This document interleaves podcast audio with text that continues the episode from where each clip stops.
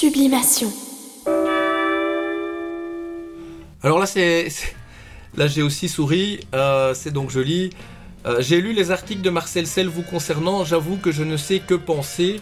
En écoutant vos émissions, je réalise que vous avez l'air de maîtriser votre sujet. Merci pour les nombreuses découvertes. Bon, je passe un peu. Bon, merci. C'est sympa.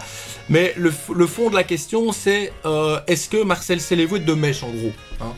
C'est pas formulé comme ça. Marcel Sel, mais je connaissais pas moi avant. C'est le truc. Je crois que j'ai déjà, expliqué ça précédemment, donc je vais pas m'étendre. J'étais DJ, je crois. Et je, bah ouais, euh, Olivier a dit ça la semaine passée.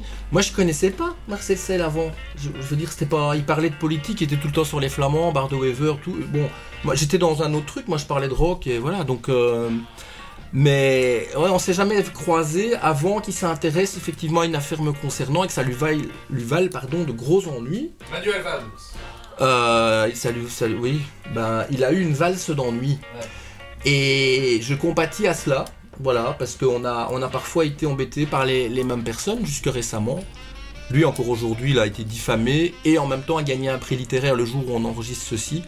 Hein, donc vous entendrez ça avec un peu de retard, mais euh, voilà, donc euh, il souffle le chaud et le froid et il est pas mal embêté avec des tribunaux et compagnie, voilà. Mais euh, non, c'est pas mon ami à la base, je veux dire, c'est pas quelqu'un de mon entourage et toujours pas aujourd'hui, quoi. On a été à un moment donné amené à, subir les foudres des mêmes personnes, quoi, c'est tout. Sublimation. Lunettes noires pour nuit blanche.